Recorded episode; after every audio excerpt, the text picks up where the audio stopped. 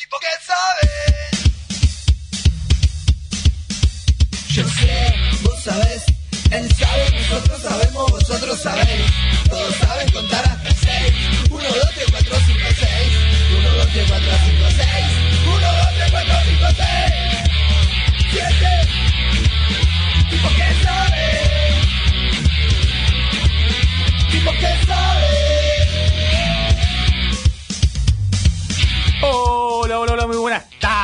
¿Cómo andan? Bienvenidos a un nuevo programa de tipos que saben. Hoy 29 de marzo, programa número 142. Y enfrente mío, con corte de pelo nuevo, está el señor Bruno Ezequiel Ipler. Hola. Hola Bruni, ¿cómo andás? Bien. ¿Todo bien, flaco? Sí, bien, bien. Bien, bien, bien, bien. ¿Qué se cuenta todo? ¿Cómo anduvo su semana, su fin de semana? Normal. Tranquilo. No te quiero, no quiero. Tranquilo. Bueno, algún detalle, cuente de la audiencia. La gente está Ah, no. desesperada por saber de tu vida. Nada. ¿Nada? ¿Todo bien? interesante. Muy bien. Y a su lado está el que se podría sacar el barbijo porque si no, no se va a escuchar en la radio, Y Félix. que hoy no queremos que se duerma. Sí, esperemos que se mantenga despierto el gran Felipe Hipler. Hola, Felipe. Hola. Hola, Pipino. Hola. ¿Qué pasó la semana pasada? No sé. Espero que esté concentrado. ¿Qué te pareció el programa? Por lo menos se sacó los auriculares para sacarse el barbijo. Eh, Sí, se complicó. eh, se- nos enredamos entre barbijo y auriculares. ¿Se te apagó la luz la semana pasada, Feli? ¿No? sabía. Se quedó dormido la semana pasada acá. te planchaste vos. Ya sé. Esto es radio con niños. Así que, ¿cómo anduvo tu semana, Filipín? Bien. Esta semana tuvieron semana virtual del colegio, ¿no? Y hoy hice una casa esta- con un amigo muy... Esta es la semana virtual, la semana pasada. Sí, esta es, esta es de hoy. ¿Qué pasa, Feli? En Minecraft hace un rato estaba con una amiga y hice una casa 3D de una Among Us. Al lado una Among Us chiquito y al lado una alienígena. Ah, muy bien. ¿Usted, Bruni, todo bien? Sí. ¿Todo tranquilo? Eh, ¿Le parece? Hoy vamos a hablar de esta semana, se viene Semana Santa, o sea, son tres días. Algunos laburan cuatro, otros colegio tres, otros laburan tres. semana corta. Tu actitud en una semana cortita. Le pones garra, te gusta que sea el feriado del principio, el final. Después vamos a hablar no de soy eso. medio... No, ahora no, Medio ahora no. disparejo. Ahora no. Porque son las tres. Ahora no. Ahora no. Yo quiero saber, quiero que me cuente ahora, adivine, ¿Qué cosa? ¿qué, ¿qué viene en este momento? Las Las notas. vías de comunicación de este programa. Ah, la comunicación. ¿Se acuerda? Sí, Instagram tipos que saben. Desierto, eh, Bruno y Susales. Tratémoslo bien, por favor. Empecemos de nuevo, por favor, seriamente. Bueno, TikTok, Bruno y Susales. Sí. Eh, WhatsApp es 473211. No, No. 15, 15 38 5, 30, 20. Muy bien, Feli. ¿Y el teléfono fijo? Feliz. A ver, tenemos un fijo. Bruni. ¿Te lo acordás vos, Feli? La- Bruni. 4732 1, 1, 2, 2. A ver, vamos, a- vamos por orden. Facebook, Facebook.com barra tipos que saben. Instagram, Tipos que saben. con más onda. Tipos que saben. Ah, muy bien. YouTube, Tipos que saben, ok. la web de la radio. Tipos que saben. Nah, está tirando fruta. Me está, tirando- me está vertiendo. No, la web pará, de la no me radio. acuerdo. www. FM 913 913.info. Muy bien, también tenés la app de Sinfony donde puedes bajar y escuchás la radio, es livianísimo, anda perfecto, nos mandás mensajes. Y así que, ¿le parece que arranquemos con la primera entrevista de hoy? ¿Ya la tenemos? ¿Sí? Hablamos con el gran, divertidísimo y por súper buena onda, Rodrigo. Rodríguez, Aria, vagoneta. Rodríguez, ¿cómo estás, Rodrigo? Bienvenido. Hola chicos, ¿cómo estás? ¿Cómo estás? Muy bien, por suerte, bien, gracias a Dios. Bien. ¿Qué- qué- Hola, ¿cómo están Bruno, Bruno y Felipe, mis amigos? Bien. Bien. Excelente, muy bien. ¿Estás Bien, preparado? Alejandro, un gusto escucharte, sí señor. ¿Cómo bien. va? Muy bien, arranca entonces, Brunito, vamos.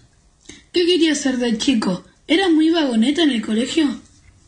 De chico era muy vagoneta, sí, era muy vagoneta, la verdad lo reconozco, ¿viste?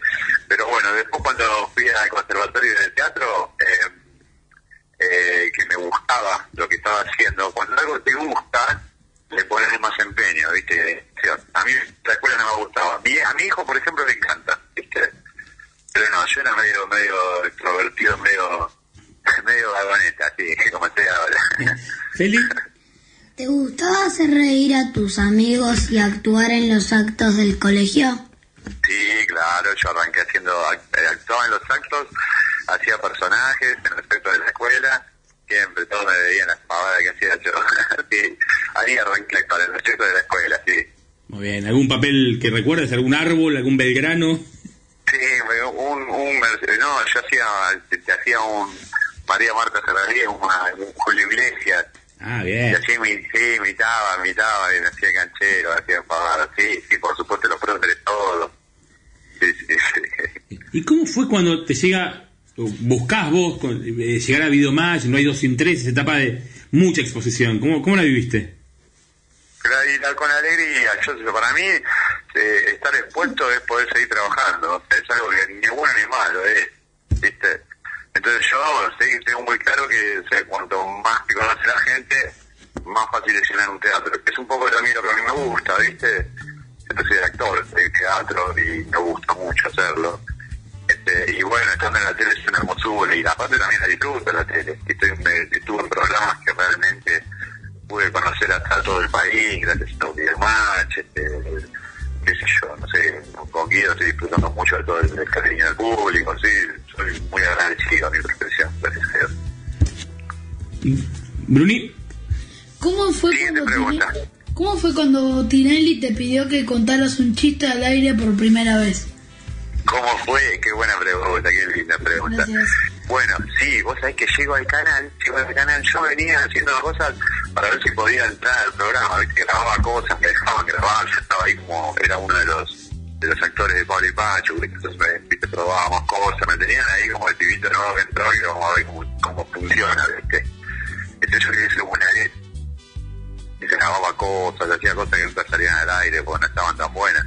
Pero un día llego al canal y me dice, le está buscando al gordo Larry, que hoy, miren, bienvenidos al gordo, a- a- bienvenidos al gordo.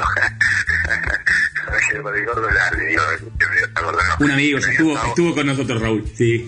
Bienvenidos a bordo. Vino el señor Raúl a hacer una rutina conmigo que sale esta noche. Larry, el alumno, el zorro y el sargento García tienen la primicia, si Dios quiere. Señor, Ah, esta noche. hoy lo vemos. sí, mírenlo, mírenlo. Y, y bueno, y justo, mirá, vos me estás preguntando cómo arranqué, yo estoy como, cerré el día de ayer, lo que es la vida, la carrera y la- las relaciones de la gente, como, como Raúl quiso venir también, viste, le digo, no querés dale, yo digo, ¿qué, qué, qué quieres hacer? Y me puse a trabajar así, hicimos el zorro, el sargento García, y que contó unos chistes que Guido tiene una cara de felicidad, y, y yo veo la, en la cara de Guido, veo la, la, la cara de la gente que está Sí. trabajando, viste, la, en su casa, viste. Así que estoy muy contento con el trabajo de este ¿Y bienvenido cómo fue también, así que... ese primer chiste que improvisaste en el Ah, momento? perdón, perdón, perdón. Y entonces me llama y me dice gordo, me dice, bueno, voy a contar chistes, voy a contar chistes, viste, y corrí a contar chistes de Larry. Y me dice, Sí. hoy salgo con un asistente que sos vos, me dice. Mm. Entonces le digo, uy, qué genial, me dice, "Bueno, conseguir un traje, te fui a... Perdón, perdón que me... Lo explico, un segundito. Sí. Sí. Sí, poner la soda, disculpe. Sí, perdón. De porque yo la trabajando desde casa, pero estamos trabajando igual. Y sí. Y vos sabés que tengo que apartar las sodas para darle el sodero. Mientras tanto yo les cuento. Dale. Me dice, tenés que contar, y bueno, yo se me ocurrió contar un chiste que decía que se arriba del farol, vi luz y subí, que, que no... Los nervios se lo expliqué a Marcelo, y cuando se expliqué se me... Y ahí arrancamos con Marcelo, ¿sabes? Te estamos perdiendo un poquito la voz, Rodrigo.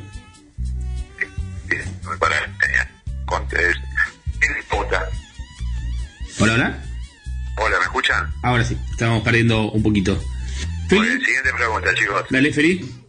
¿Quién te puso Rodrigo Vagoneta y por qué?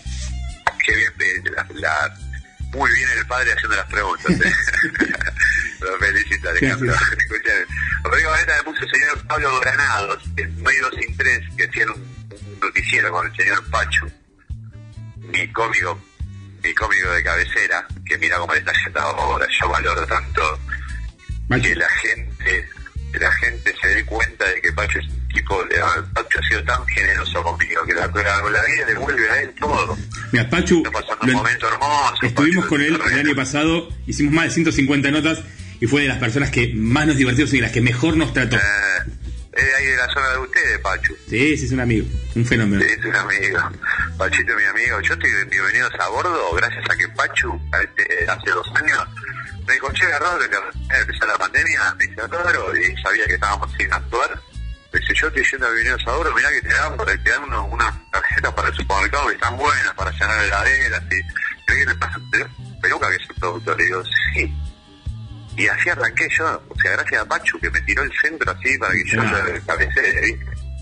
Entonces hay que ser agradecido de la vida siempre que me enseñaron y, y bueno, y aparte lo que le devuelve la vida a él, porque vos fíjate que estás en el... Abrís internet y estás acá en Pachu riéndose, es genial, ¿viste? Me alegro muchísimo. Rodri, ¿en qué te ayudó el humor en tu vida? El humor me ayudó en salir. eh, eh, el, el humor me ayudó en no ser una persona triste, que es lo más importante. Hay que tratar de ser alegre, no triste. El humor me ayudó en eso. Yo, por ejemplo, eh, mi hermano ahora, gracias a Dios, está muy bien, porque ya tengo una familia. Pero cuando éramos, cuando éramos chiquitos, como tuvimos una pérdida de nuestra madre, eh, yo me fui para el lado de tratar de hacer de- y mi hermano se metió medio para adentro y era un- yo, para, para mí era un chico triste. Yo se lo dije a él a mi hermano no me gusta ser un chico triste, porque yo lo veía medio triste, ¿viste? Pero bueno, con el tiempo, gracias a Dios, se casó, tuvo unos hijos y ahora es feliz, se ríe, todo.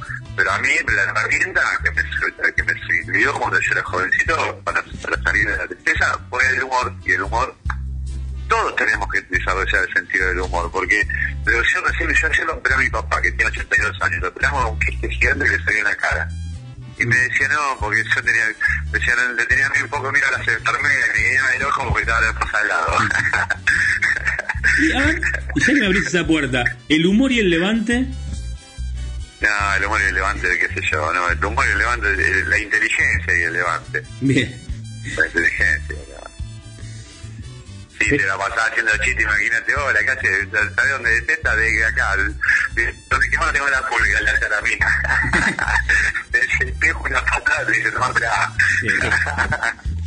Billy, ¿Cómo estás viviendo tu participación en el programa de Guido Casca?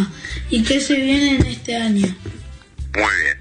Bueno, la, la estoy viendo con mucha alegría, con mucha felicidad, compartiendo ahí con el maestro de Guido, que es un maestro que me encanta verlo trabajar, me encanta. mira, si querés un dato, eh, mira, el otro día uno me dijo, ahí, ahí está, ahí te cierro corriente. Dale. Uno el otro día me dijo, ¿sabes lo que más me gusta de Guido Casca? ¿Qué? ¿Quién fue? Mi primo, me dijo, me parece. Eh, después lo voy a pensar bien, pero, pero yo lo, lo enseguida y me lo guardé porque dije, eso sí, que trata igual a los artistas como a la gente, eh, que los taxistas, ¿viste? Sí. Y ahí te lo define a Guido, como es él. Es un pibe, ¿viste?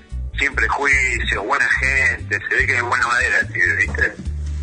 Y eso me da mucho orgullo a mí, conocer gente así, la verdad, y trabajar con gente así, como, como este Tinelli, ¿viste? Con tipos que son son grosos, además de habilidoso, viste, Este Marcelo tiene un... Marcelo me devuelve los mensajes que yo les mando en el Instagram. Es un fenómeno, boludo. Vos lo ves como un, vos decís, es un marciano, no puede hacer tantas cosas, pobrecito tú, me tiene la calidad de ponerme... El otro día le puse una foto, de su, pus- foto de su hijo, le puse qué hermosa, y le puse es muy divino. Y unos corazones, ¿viste? Sí. Mira, Es un genio, boludo, es otro genio, si, ¿viste? si lo ves a Guido, decirle que hace todo bien, menos jugar al truco en el recreo del colegio. Comercial Ah, 20 de la del colegio, Ahí, per- perdía siempre, decirle, con lo de quinto. Mirá, conocés más que yo, entonces. Una gloria del comercial 20 de la. Ah, qué lindo que lo nombres así, una gloria de comercial, qué buena onda, hermano. Me Sí. encanta, boludo. Sí, ¿cómo no está contento, boludo? Feliz, feliz. Estoy pasando uno de los mejores momentos de mi carrera. O sea, estoy feliz, boludo. Y me decía productor, esto es pan para mañana. Y sí, boludo, esto es pan para mañana, porque yo hago show. Yo todavía sigo haciendo show desde la época de, de No Digo Sin Tres, de que la gente me conoce de ahí. Cuanto más estás en la pantalla, más te llaman para hacer show. Y yo vivo de los shows, más que nada. Mi trabajo es ir a los cumpleaños y animarte el cumpleaños. Sí. ¿viste? Rodrigo Babanza Shows en mi Instagram para toda la gente que esté escuchando. Tenemos promos en shows virtuales, está buenísimo. No, vamos a meter, obviamente, ya, ya te seguimos y después subiremos esta entrevista. Bruni, y una pregunta importante. ¿Qué le dirías a las chicas y a los chicos que quieren dedicarse al humor? Ah, qué linda pregunta. Qué campo que sos Alejandro, no te conocía, mucho gusto. Muchas gracias. Yo le diría a los chicos, la verdad que sí, me, gusta mucho cómo sos. Eh, las preguntas que me hiciste me parecieron de elegía con, con, claro, con los chicos chico al lado tuyo, tus hijos, hermoso lo que haces, te La felicito. verdad es un placer que se lo recomiendo a cualquiera. claro. Qué lindo. Y cuando Benicio se anime, me lo mandás, ¿eh? Cuando me lo mandás, mi amor. Pará, pará, preguntale, Pará que que, yo sé- mañana el jueves, si Dios quiere, vamos a lo de Guido con el perro, que ya es un montón. Pará, pará. Preguntale a Roberto Peña si el año pasado hicimos todo una sección con el hijo de Robert, ¿eh? Ah, mira qué lindo. Sí. No, esto todavía no, no, no, no tiene, es chiquito, pero bueno, escúchame. Sí. La pregunta, ¿me la puede repetir, señor, que me había preguntado ¿Qué le dirías a las chicas y a los chicos que quieren dedicarse al humor? Muy bien, excelente. Yo le diría que eh, que tanto el humor como todas las artes, la- eh, lo, lo que sea artístico, ¿viste? Eh, que es muy lindo, que es difícil, que es muy difícil, porque hay muchos artistas y hay muy pocos que son los que pueden vivir del arte. Pero que es difícil, pero no imposible. Que si lo desean con todo el corazón, nada va a ser más fuerte que seguir adelante e intentarlo ta- todas las veces que sea posible hasta que siempre Dios ayude en un momento cuando lo veo que uno está trabajando y está esforzándose. Yo creo, es mi manera de pensar, ¿no? Que Dios siempre te recompensa. Entonces, al que tiene muchas ganas de ser reír y de ser artista, que lo hagan porque, bueno, en mi caso me hizo muy feliz. Rodri, y la última, sabemos que estás apuradísimo, dijiste recompensa. ¿Qué es Benicio para vos? ¿Cómo sos como papá? Eh, bueno, como papá, eh, ¿Cómo crees que él piensa? Digo, uno nunca sabe cómo es, pero Una mezcla de mi papá y de mi mamá. Tengo la, tengo la cosa que tenía mi mamá, que mi papá como al ser español no era tan cariñoso, aunque me ame con todo su corazón, no era tan cariñoso. Yo tengo, tengo de mi mamá porque soy muy de darle de besos, ¿viste? Me encanta que se me suba arriba, ¿viste? Que me, me, me- acuesto en la cama boca abajo y me salta en la espalda y yo soy feliz, ¿viste? Sí. Sí, sí. Eso viene de que me, soy muy carne, me gusta mucho abrazar y todo. Tengo esta dosis con mi hijo tremenda. Este, y después, bueno, qué sé yo, la- por ahí como mi padre, me gustaría que mi hijo no se la lleve de arriba, o sea, que, que aprenda no a tener resultados, sino que aprenda cómo hacer el proceso para llegar al resultado, o sea, no regalarle nada, en otras palabras, sí. no regalarle nada, o sea, no regalarle un auto a los 18 años, que se lo busque, se lo gane él, eso me gustaría. Que tenga la, que tenga la, la, la capacidad suficiente, por ejemplo, yo por mi padre, mi padre vino de España con una mano atrás y otra adelante a trabajar a la Argentina y él no- nu- nunca tuvo ayuda de nadie porque vino con su madre, ni siquiera tenía padre, pobre. Entonces él, él la hizo de abajo y la, y la hizo re bien porque gracias a Dios, qué sé yo, hasta tenemos casa de fin de semana, ¿viste? Sí. Cuando él vino, vino a limpiar baños de España. ¿eh? Entonces él tuvo la cultura de como a él nadie lo ayudó y anduvo bien, él no me quiere regalar, nunca me regaló mucho. No dar el pescado, Un poquito a ¿no? comprarme el departamento cuando yo no, el primer el primer departamento de soltero, pero después ya enseguida se lo devolví, ¿viste? Sí. Eh, y bueno, me gustaría que mi padre, que mi hijo sea un poco como criarlo así como me criaban a mí, ¿viste? Impresionante, Rodri. Muchísimas, muchísimas gracias por estar con No, nosotros. Gracias a ustedes. Todos que te sigan en tu. Instagram, que apoyen a los Gracias, artistas con sus chicos. shows. Sí, pero les voy a contar unos chistes a los chicos. Dale, por favor, sí. Perfecto, perfecto. Escuchen este. ¿Tienen ganas de escuchar un chiste? Sí, dale, no, Rodri, sí. ¿Se fueron o están ahí? Espera Acá, acá, acá, acá, acá. Sí, Bruno. Ah, sí, esto fue el timbre del sombrero. Bueno, un chiste. Dale. Dice, escuela de perros, escuela de perritos, ¿viste? Estaban todos los perros y la maestra también era una perrita. Dice, bueno, voy a tomar lista. Dice, ovejero alemán presente. Dice, Doberman presente. Dice, caniche, cachó, partido, de fútbol, partido de fútbol entre las hormigas y los cien pies. Y los cien pies no llegaban, las hormigas ya estaban en el campo de fútbol calentando. Los cien pies no llegaban, no llegaban, llegaban como 40 minutos más tarde. Dice, ¿por qué llegaron tan tarde al partido? ¿Son locos? Dice que nos estábamos poniendo los botines. Qué laburo. Chao, chicos, que Dios les bendiga. Rodri, muchas gracias y a partir de hoy, Rodrigo Bobreta, aparte de ser un tremendo actor y un cómico de la hostia. ¿Qué es, Bruno? Un tipo que sabe. Qué lindo. Rodri, muchísimas gracias, eh. un Gracias abrazo. a ustedes. Chao, chao. Chao. Seguros Rivadavia queremos que te quedes en casa. Así nos cuidamos entre todos y minimizamos la circulación del coronavirus. Contacta a tu productor asesor de seguros o bien escribinos a info arroba segurosrivadavia.com. Para otras consultas, llámanos al 0810 999 3200. Seguros Rivadavia, 75 años, protegiendo lo que más te importa. Número de inscripción 222, Superintendencia de Seguros de la Nación. Empezamos la segunda entrevista del día de la fecha y estamos muy contentos porque estamos comunicados con Graciela Alfano. ¿Cómo estás, Grace? Bienvenida, tipos que saben. Hola, hola, tipos que saben. Acá habla una tipa que sabe. Sabe y un montón. Y nos vas a contar lo que Muy sabe. bien, muy bien. ¿Y estás preparada para estos chicos? Yo estoy preparada siempre para lo que tengo que hacer. Y lo que no tengo que hacer, o no sé, digo no sé, es fácil. Me parece muy bien. ¿Y dónde? Contanos primero dónde estás ahora. Mire, en este momento estoy en Unamar, Claro Mecó, la provincia de Buenos Aires, en la pancita de abajo, Argentina. Estoy en una casa con una pintora de 19 años, una joven Ivana, que es una genia, me hizo un cuadro. Bien. y estoy mirando el mar, un mar tranquilo, color mm, divino, no sé cómo decirlo, parece el- ese color del. Mediterráneo, ¿viste que lo pintan? Y en pocos minutos más está por poner el sol entre unas nubes muy copadas y este muy muy como finitas, ¿viste? Pero va como, ¿viste ese sol como tímido que se mete entre las nubes y sale y se Sí. mete y sale? Que va a venir, yo digo, van a- va a haber colorimetría divina porque cuando el sol se pone solo, bueno, como que tiene un color, ¿no? Pero cuando hay muchas nubes es como se van armando unos arcoíris que están buenísimos. Lo comparto con ustedes. Muy bien.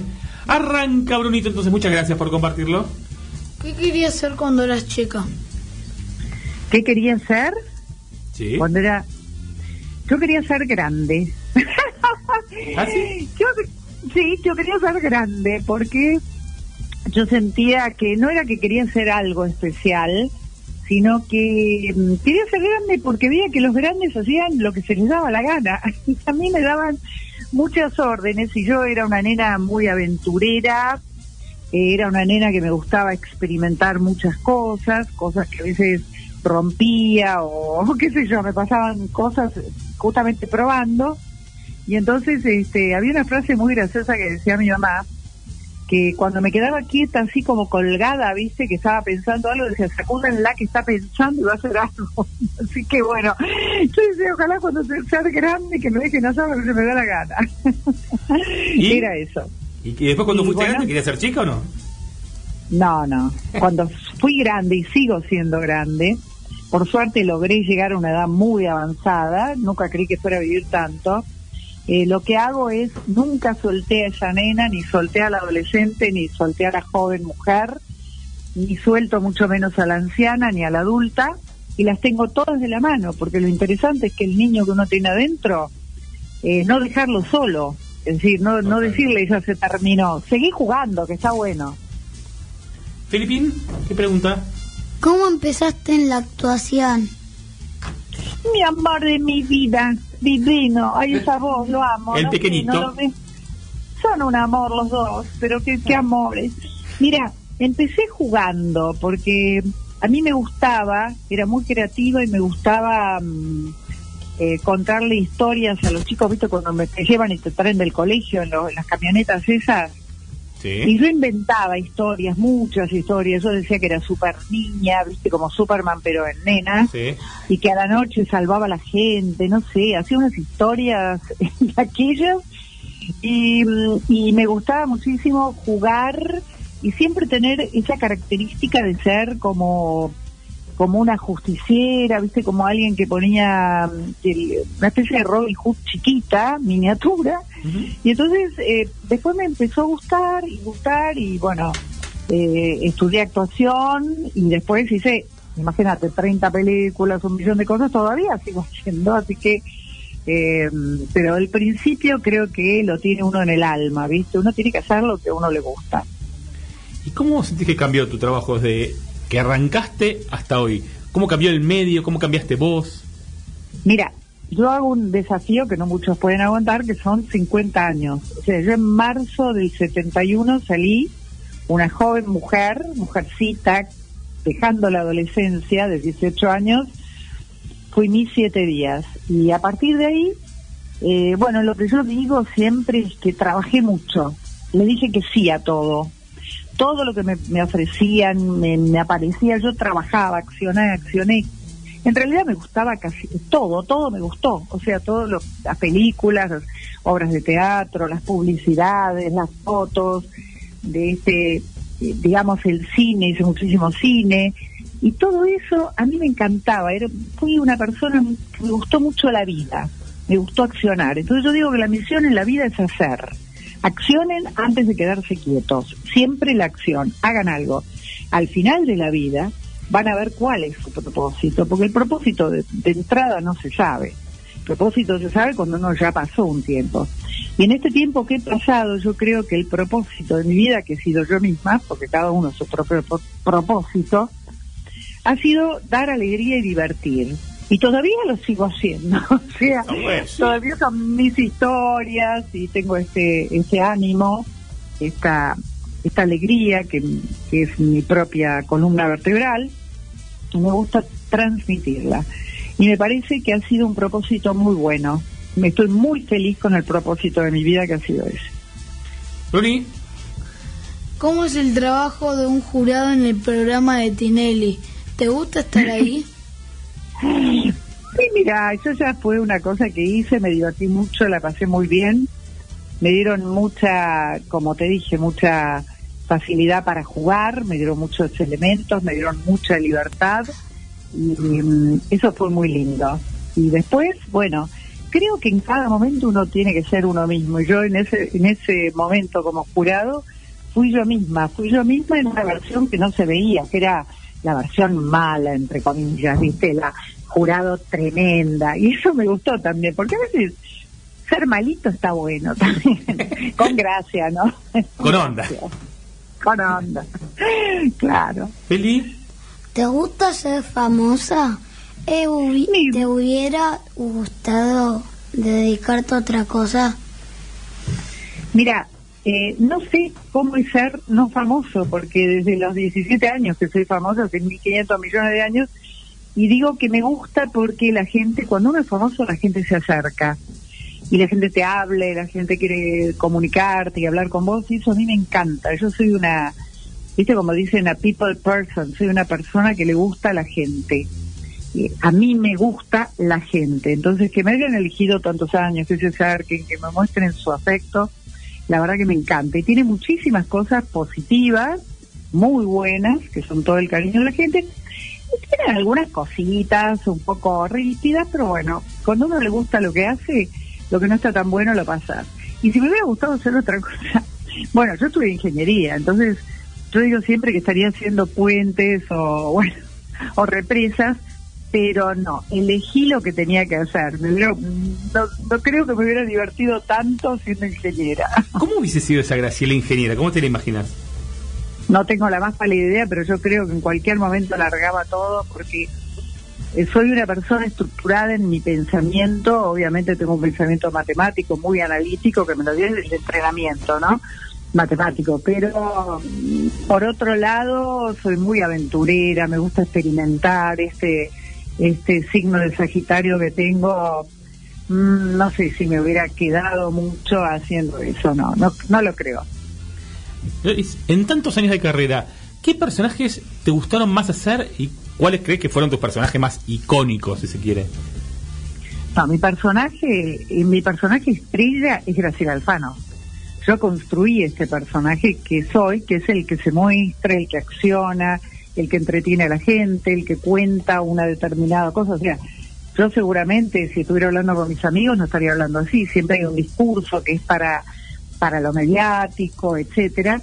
Y creo que ese es el personaje, obviamente, que ganó y que convirtió, porque una diva o un ícono es la, es la figura que se mantiene en el tiempo.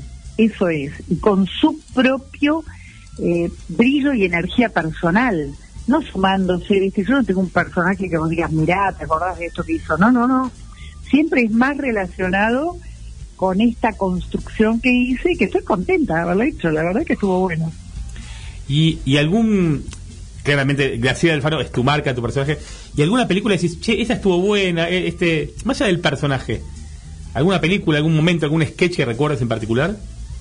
Mira, a mí lo que me da mucho orgullo haber hecho es, cuando tenía 26 años, produje una película que se llamó La Invitación, con libro de Beatriz Guido, una gran escritora argentina, y dirección de Manuel Antín, que también es un multipremiado director, con un elenco con Rodolfo Eván, Pepe Soriano, China Zorrillo, Ulises Domón, Boy Olmi, Robertito Antiero, o sea, un elenco impresionante, y que todo lo hice yo como productora, a pulmón. Entonces, em, eso fue un esfuerzo y con una alegría, porque fuimos a filmar a San Martín de los Andes, con un equipo de gente de 65 personas, había que manejar todo eso. Yo era, realmente era muy joven para, para, en ese momento, ¿no? Para bancar todo eso. Y logré sacar la película adelante, la estrenamos, viajamos al exterior, eh, nos dieron premios, y la verdad que fue un esfuerzo increíble. Mi personaje era un personaje muy lindo porque rompió con toda una cosa que venía hasta el momento, que era de pronto yo había hecho todas comedias como la, los éxitos del amor, las de comedias de Porcel, de Olmedo, las de los superagentes, y entonces me dio otra otra perspectiva, cambió también mi carrera hacia otro tipo de películas que después fueron Tiro al aire con Alterio, eh, y Mañana serán hombres con Miguel Solá y y Antonio y otra, otro otro tipo de personajes que a mí también me divirtió y me gustó muchísimo. Feli, usted. ¿Dónde te gusta trabajar más? ¿En el, en el teatro, en el cine o en, el, o en la tele? Ay, mi amor. Mira, son cosas muy distintas. En el teatro lo que tenés es la gente ahí sentada, ¿no? Entonces es como que les ves la reacción ahí nomás. Es, es, es, es una magia muy especial, es como ver a la gente ahí personalmente, presencialmente, ¿no? El teatro tiene una magia muy particular. El cine tiene una distancia, eh, lo mismo que la televisión, y, y tiene distintas, es decir, eh, es distinto la respuesta de la gente, ¿no? Es como que viene dilatada, es como que viene después en la calle, ¿viste? Encontrás con la gente pero yo creo que disfruté todo, todo lo que hice me gustó y lo que no me gustó me sirvió de experiencia para saber que no me gustaba y hacer otra cosa. Liz, antes un poco nombraste esta palabra, ¿por qué tu Instagram es icono alfano? ¿Por qué me llamo icono alfano? Sí.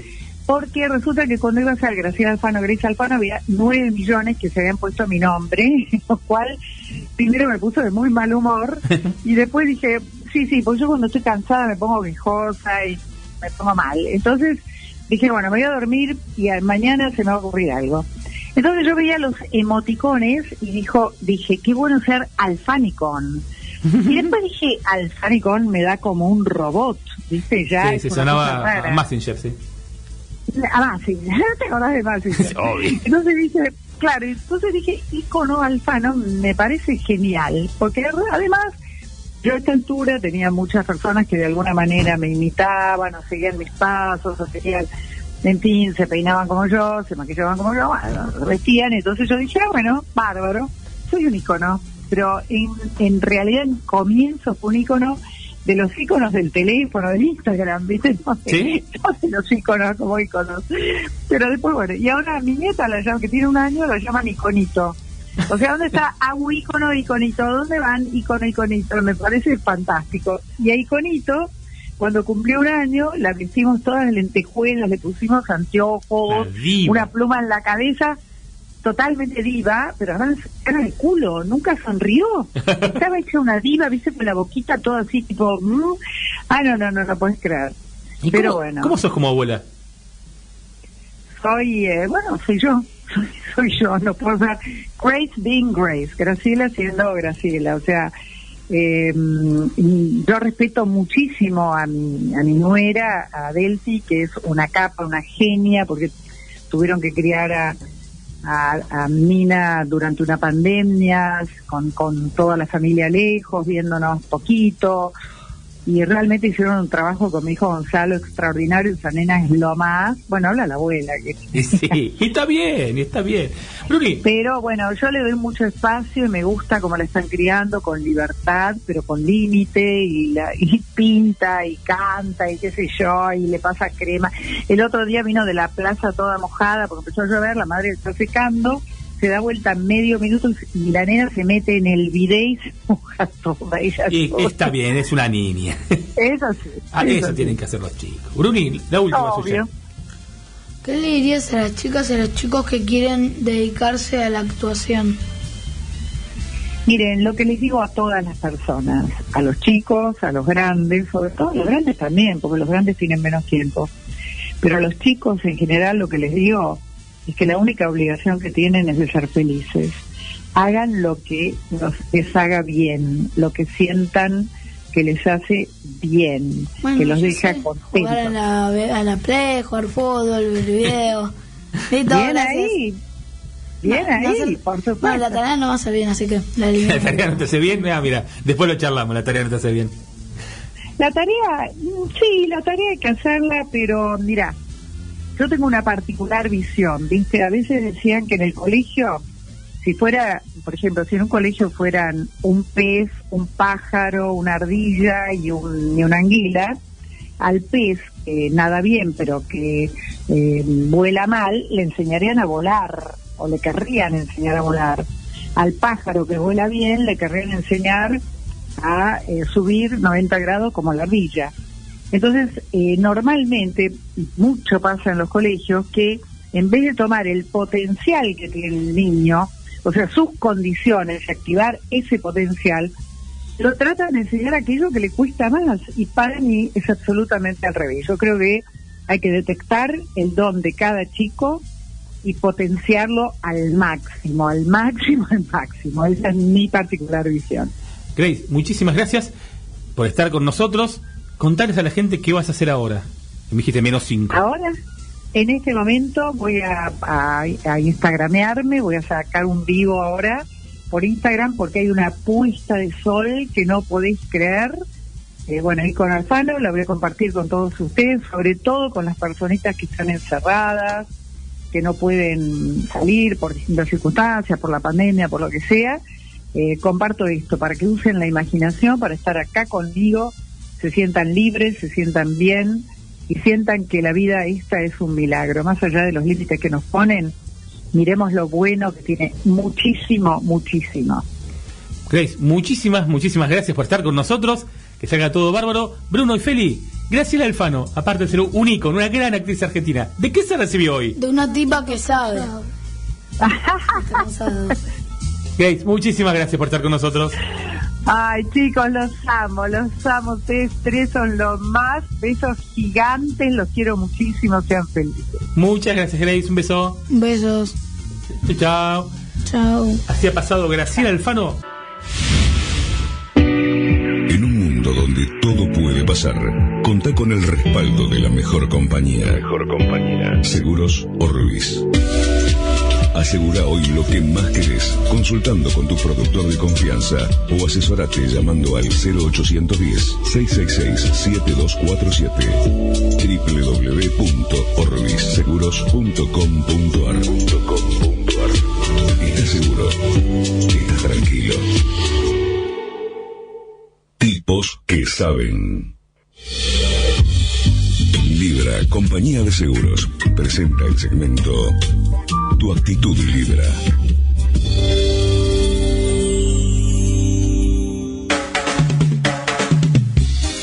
Actitud libre, vamos a ponerle actitud de la vida. Tu actitud, esta semana es cortita. Yo quiero saber cuál es tu actitud de una semana corta. Primero, si prefieren que esté primero el feriado y después la semana, los días de laburar. No, no. O al revés. Al revés, al revés. ¿Qué preferís? Al revés. Como ahora. Sí, como ahora. Porque, o sea, yo soy medio raro porque Sí, ya sabes. hay semanas que digo, en, o, en la, o en los días que no son feriados haga la tarea, o tal vez en el, o sea, porque esta vez va a ser jueves, viernes, sábado y domingo. Entonces digo, ah, bueno, lo voy a hacer en los finales del día. Yo creo que haría eso, eh, me disfruto todo el día, cuando quede y cuando termine, me termino la tarea. Cuando sea más grande vas a querer hacer al revés. Vas a querer hacerlo durante el día, así disfrutar la noche. Sí. Pero para, Maxi, vos. Sí, sí, vos porque sos cervecero. ¿Feriado primero o feriado al final de la semana? Mira, a mí me gusta el final. Sí. Este, me gusta. Pero no cuando es domingo, cuando es ¿Cómo domingo, es? no. Como es así, súper largo, que tenés dos días. Sí, prefiero que sean jueves y viernes. Yo Arranco a laburar tres días. O, punto. como la semana pasada que fue en el medio. También Miércoles. Amo que los, mi- los feriados caigan miércoles. Eso me agarró de grande. Pues lunes, martes, No, laburás. la única todo. vez que todo el mundo debe, haber, debe amar el domingo es cuando el otro día es feriado. Sí, también. Nunca. esa Después buena nunca más. Esa Esa-. Es un asco el domingo. No, yo banco los domingos. No, a mí no ¿Qué me gusta el dijiste? domingo. Banco los domingos. No, A mí me gusta no- el martes, yo soy el miércoles. A mí ¿Te no me gusta gusta el martes? No, ah, no. bueno, sos un no, el martes no, por eso. El domingo sí, el domingo está El que, tranquilo. A mí lo que gusta no el me martes. Yo martes hago fútbol, ¿qué sé yo? Ah, está bien. Sí, bien. Ah, pero sos bueno. un desconocido. ¿A quién le gusta el Pero martes? para- O sea, el martes está ahí Y la semana corta, como que lo tiraron de extra. se quieren hacer todo junto. Viste que también es más intensa la semana corta. Eh, Sí, porque es como poco tiempo, poco yo- tiempo, sí puedo disfrutar, sí puedo disfrutar. Yo depende. Depende de si las obligaciones que tengo vencen o no vencen. Como que tengo que presentar cosas del laburo que sí o sí todo lo que puedas patear, lo pateas. Eh, exacto. No hagas hoy lo que puedes hacer mañana. Y Feli, ¿vos cómo haces las semanas cortitas? ¿Te gustan o no? Dame la mano. Más. ¿O crees ir al colegio todos los días? ¿Eh? El año pasado le agarró todo el tiempo decir, quiero ir al cole, quiero ir al cole, A quiero ir al muchos cole. chicos. Bueno, igual eso sí, le pasó a un montón de chicos porque estaban todo el día encerrados en la casa, querían estar con sus amigos, querían salir de la casa. Este, este era un nivel... Imagínate, yo llegué al punto de decir, hey, extraño cuando iba a cursar hasta, al casi centro. se, hasta casi se tatúa en la nalga derecha, quiero volver con mis amigos cole. ¿Es verdad eso, Feli? ¿Es verdad? Me lo dejo vez. Dígalo, no, es radio, no se ve. Se, se tentó y no Se puede hablar. tentó, parece que tiene tatuada la nalga, Feli. Sí, a ver, a ver, a Para ver. mí que, para mí que le estamos No, la nalga y le hace cosquillas. Así que bueno, ¿cuál es su actitud entonces, Brunito? ¿Prefiere el feriado del final y en la Ah, semana? después, para terminar. Y para, ¿y tenés tarea? ¿Te la sacás durante estos tres días o te la, la haces en el feriado? No, soy, o en, no sé, hoy, hoy mañana y pasado, o una tarea, media tarea, dos tareas. ¿Cómo haces media tarea? O sea, hago por la mitad y la dejo y digo, a ver, lo termino Nah. mañana. Ahí sí, si Ahí ya la arrancaste, la terminás. Cae el de No. No, viajo. Y después tal vez en los días feriados hago al final, o sea, cuando termine el día, digo, bueno, lo hago, total ya terminé el día. ¿Y vos, Maxi, los feriados, estos cómo te los pensás tomar? Eh, Si te vas a algún lugar, invítame por favor y te doy un besito en el cachete. eh, ok, claramente no me voy a ir a ningún lado. Eh, me intimidó, me dio miedo. Eh, no, yo los feriados eh, de este estilo me los tomo súper tranquilos. Es, hago cosas de la casa. Mini turismo, feriado sí, mini turismo, feriado no. Feriado no. ¿Qué es eso? Y irse de viaje por tres días. por- No. Ya lo, ya lo hice, es No. un mal negocio. No por la plata, sino por la cantidad de gente. tiempo, Es- no. Un viaje que es de tres horas lo haces en seis, es ley. A menos que salgas a la una de la mañana. Ni hablar que no, no menos en la pandemia. ¿Eh? Esta semana es Pascua. Esta semana es Pascua. Sí, sí, muy bien. Y viene el conejito. Así que se ¿De viene. qué día? Estamos hace dos horas hablando de los feriados. Me pregunté qué día. El domingo, Ah, Felipe. Bruno, ¿qué hay que ponerle entonces? El no, domingo. El domingo, Facu. Bueno, Estamos hablando de actitud. ¿Y qué actitud hay que ponerle? La actitud libre. Vámonos.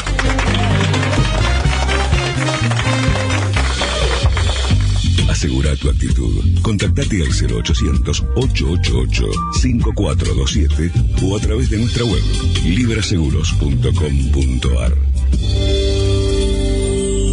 Tipos que saben. Linda tarde para hacer radio. Sinceramente para nosotros es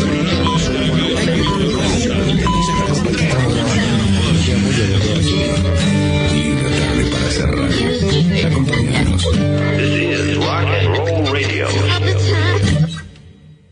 Espacio Publicitario.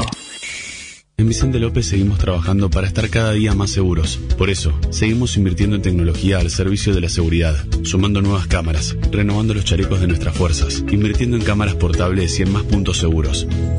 Vivamos Vicente López. En los meses de aislamiento social preventivo y obligatorio aprendimos muchas cosas. No te las olvides. Sumate al equipo que cuida lo que hemos logrado juntos y frenemos la segunda ola de contagios. Usa el barbijo siempre. Higieniza tus manos frecuentemente. Mantén la distancia social y saluda con el codo. Júntate con tus amigos al aire libre y si vas a tomar mate, lleva el propio. Sé responsable. Si no lo haces por vos, hacelo por tu familia y personas de riesgo con las que convivís y visitas. Hacelo por vos, por los tuyos y por todos. No retrocedamos ni un solo paso. De vos depende. El futuro está en todos. Tigre, municipio. Súmate al placer de viajar con Ruta Atlántica. Compra tu pasaje online en www.rutaatlántica.com. Salidas desde Márquez y Centenario, Hipódromo de San Isidro. Viajamos a toda la costa atlántica y el norte del país. Ruta Atlántica. Sumate al placer de viajar. Señores pasajeros, les informamos que hemos aterrizado en Provincia Seguros. Aterriza vos también en Provincia Seguros y viaja. Asegura tu auto y hogar y suma hasta 10.000 millas a Aerolíneas Plus para volar a donde quieras. Provincia Seguros, una empresa del Grupo Provincia. Promoción válida para nuevas pólizas de hogar y autos 0 kilómetros y hasta 4 años de antigüedad emitidas por Provincia Seguros S.A. Carlos Pellegrini 71 KQ 30 52 75 08 16 5 Consultar las bases, condiciones y límites de suscripción en provinciaseguros.com.ar Superintendencia de Seguros de la Nación para consultas y reclamos llama al 0800 argentina.gov.ar barra SSN número de inscripción 499. ¿No conoces Docks del Puerto? ¿No conoces Docks del Puerto? Es un nuevo centro comercial a cielo abierto exclusivo de Tigre. Además de tener 200 locales comerciales, juegos y gastronomía, ofrece actividades para toda la familia. Vení a disfrutar. Docks del Puerto está de miércoles a domingos en Pedro Guareschi 22, frente al Puerto de Frutos. Para más información, ingresa en docksdelpuerto.com. Vení a conocerlo. Usar barbijo hace que otros se pongan barbijo, y esos que se ponen barbijo le dicen a los que no tienen puesto el barbijo que se pongan barbijo. Y cada vez hay más gente circulando con barbijo, y el que se olvidó el barbijo vuelve a buscar el barbijo, y sale a la calle con su barbijo, que hace que otros se pongan el barbijo. Súmate al rebrote de barbijos. Contagia responsabilidad. San Isidro, municipio. Ahora tenés la obligación de incorporar la terminal POS a tu comercio. Si estás inscrito en IVA, todos los gastos que te genere su uso los deducís de ganancias. Las formas de cobrar cambian. Acepta débito. Es tu obligación. AFIP, el valor de cumplir. Únicos consultorios de medicina del estrés en zona norte. El estrés es la pandemia del siglo XXI. Los síntomas más frecuentes son ansiedad, ataques de pánico, angustia, depresión, insomnio, adicciones, obesidad, dolores crónicos reumáticos, artritis, artrosis y fibromialgia. Esto varía de una persona a otra. ¿Qué es el estrés? Es cuando las exigencias de la vida se vuelven demasiado grandes para hacerle frente. Consultorios médicos de medicina del estrés en zona norte, en San Isidro, Martínez, Nordelta y Vicente López. Informes y turnos al 4795-5580, de lunes a viernes de 8 a 13 horas. 4795-5580. Entrenamiento autodirigido para el control del estrés. Estuve dos horas en la peluquería y la verdad valió la pena. Me quedó el pelo divino. No sabes, jugamos tres horas con la Play, pero al final le gané a Tincho. Me pasé toda la tarde en el shopping y me compré de todo. Con un poco de tu tiempo puedes hacer la diferencia. Encontrar al voluntario en tu interior. Forma parte del voluntariado de la Cruz Roja. Ingresa a www.cruzroja.org.ar e informate. El respeto es la base de una buena convivencia. Los buenos valores son la base de buenas personas. Te invitamos a convertirte en héroe, contagiando buenas acciones. Fundación Héroes Anónimos. Al rescate de los valores. www.héroesanónimos.org. Seguinos en Facebook, Twitter e Instagram. Arroba F Héroes Anónimos. Un chico que no está en la escuela es un chico sin oportunidades. Aportando desde 30 pesos por mes, colaborás para que miles de chicos reciban apoyo económico y una tutoría mensual. Y así puedan elegir su futuro.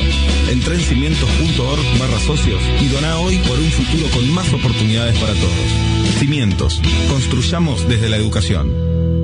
Al fin terminamos la obra. Ahora, ¿qué hacemos con lo que no usamos? Fácil, llamamos a Sume Materiales. Lo que vos no usás, otro lo necesita. Sume Materiales recibe donaciones de materiales de construcción y equipamiento para el hogar y los pone al alcance de las familias que más los necesitan. Llama al 0810 555 7863. 0810 555 7863. Sume Materiales, un programa de Fundación Sagrada Familia. Fin. Espacio publicitario. Compartimos. Facebook. Conectamos. Difundimos. SoundCloud. Internet. Redes sociales. Para el mundo. 91.3. Symphony. Vos podés ser parte. Arroba FM Sinfo. FM 913.com.ar Seguimos con más.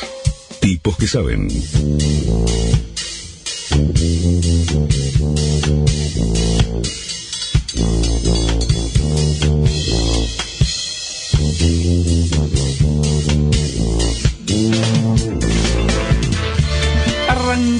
Segunda hora de este programa, Bruno, cuarta temporada, ya vamos 142 programas, un montón, y estamos en línea con la primerísima actriz Betiana Blum. ¿Cómo estás? Bienvenida a nuestro programa. Hola, hola. Bien, muy bien, gracias. ¿Cómo están ustedes? ¿Todo bien? Acá con los niños. ¿Estás preparada? Sí. Muy bien, arranca Brunito entonces. ¿Qué, cómo, cómo era de chica y, qué, y cómo te portabas en el colegio? ¿Cómo era de chica?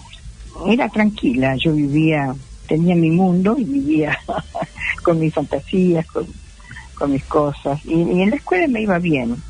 Y ah, en sexto grado fui abanderada, así que bueno, creo que me portaba bien. Muy bien. ¿Y qué querías ser cuando fueras grande?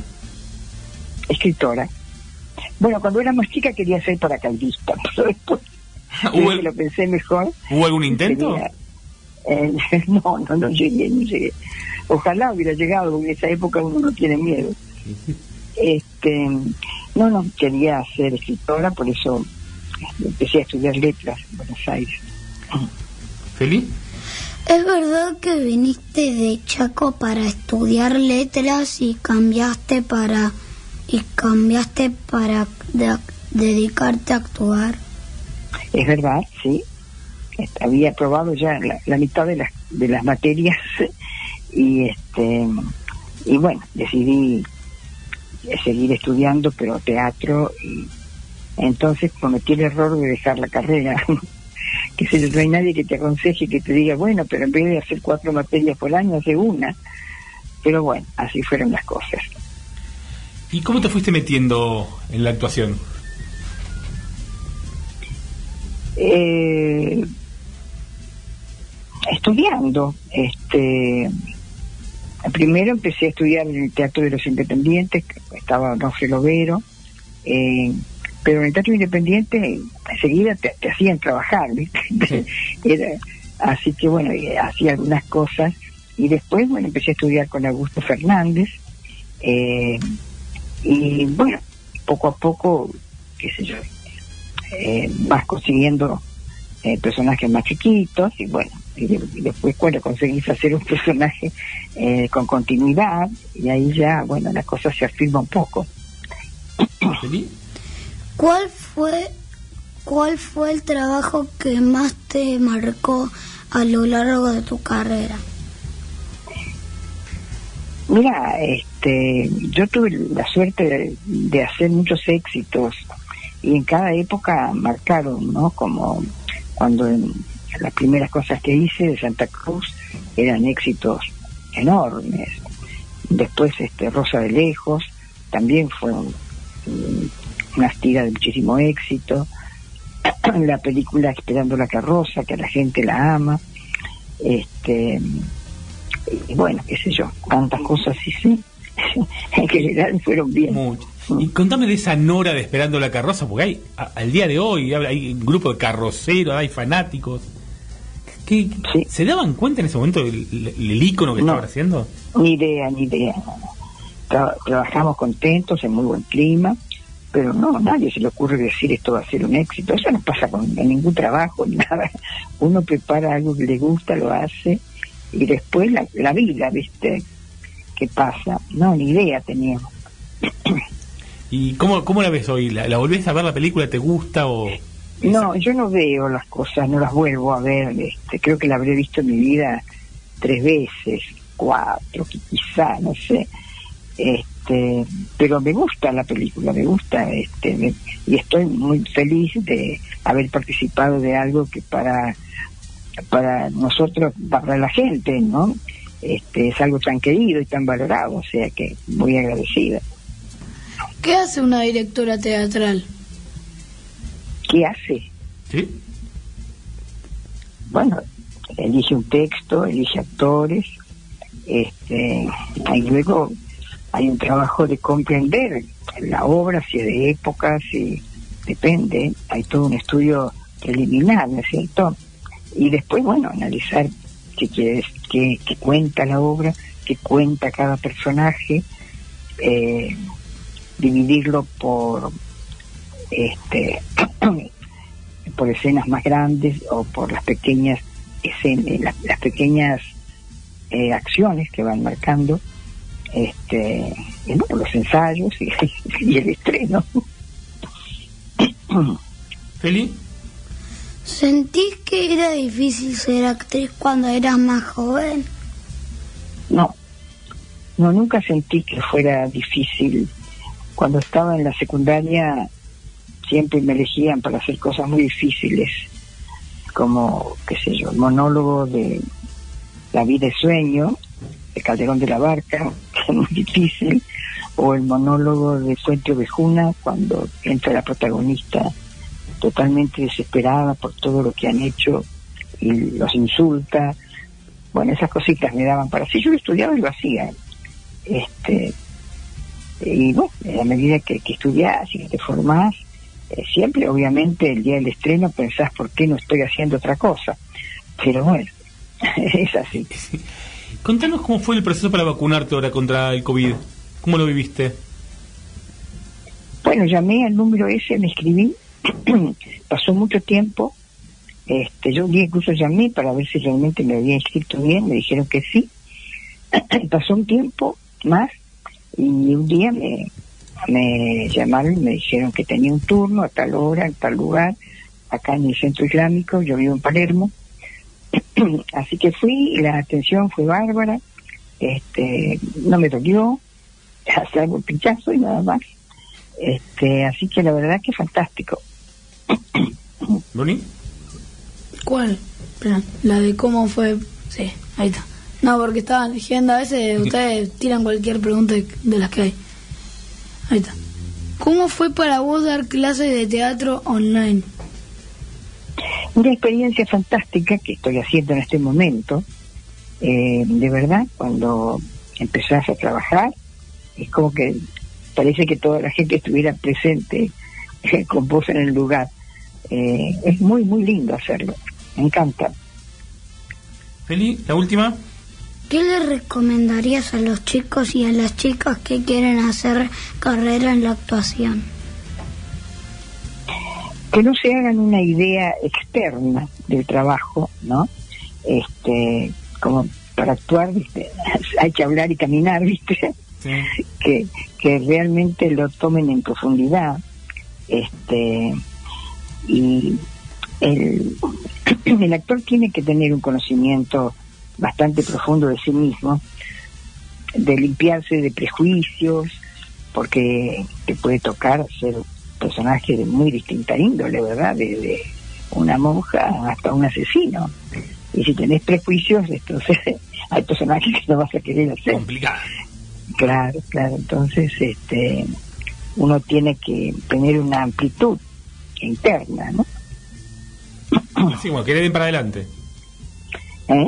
Y que le den para adelante después. Garra. Ah, bueno, luego prepararte, estudiar, este, hacer foniatría para, para que tu voz se proyecte, que esté bien, trabajar con tu cuerpo para que te, puedas expresarte, que no seas una madera, leer, leer mucho, este, porque la- mucha gente quiere ser actores y no han leído una obra de teatro.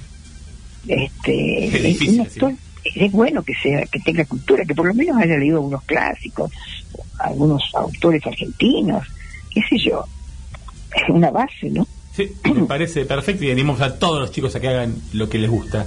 Betiana, muchísimas gracias por estar con nosotros hoy. Bruno y Feli, Betiana Blum es una de las mejores actrices que tiene nuestro país. Y a partir de hoy, ¿de qué se recibió? De una tipa que sabe. Betiana, muchísimas gracias por estar con nosotros. Bueno, bueno, te felicito porque veo que tenés al lado un periodista que se está formando muy bien. Muy bien, de acá dos pequeños periodistas que la verdad la rompen. Un orgullo. Bueno, un cariño. Muchas Adiós. gracias, Betiana. Así ha pasado Betiana Blum, primera actriz argentina. Seguimos con más. Tipos que saben.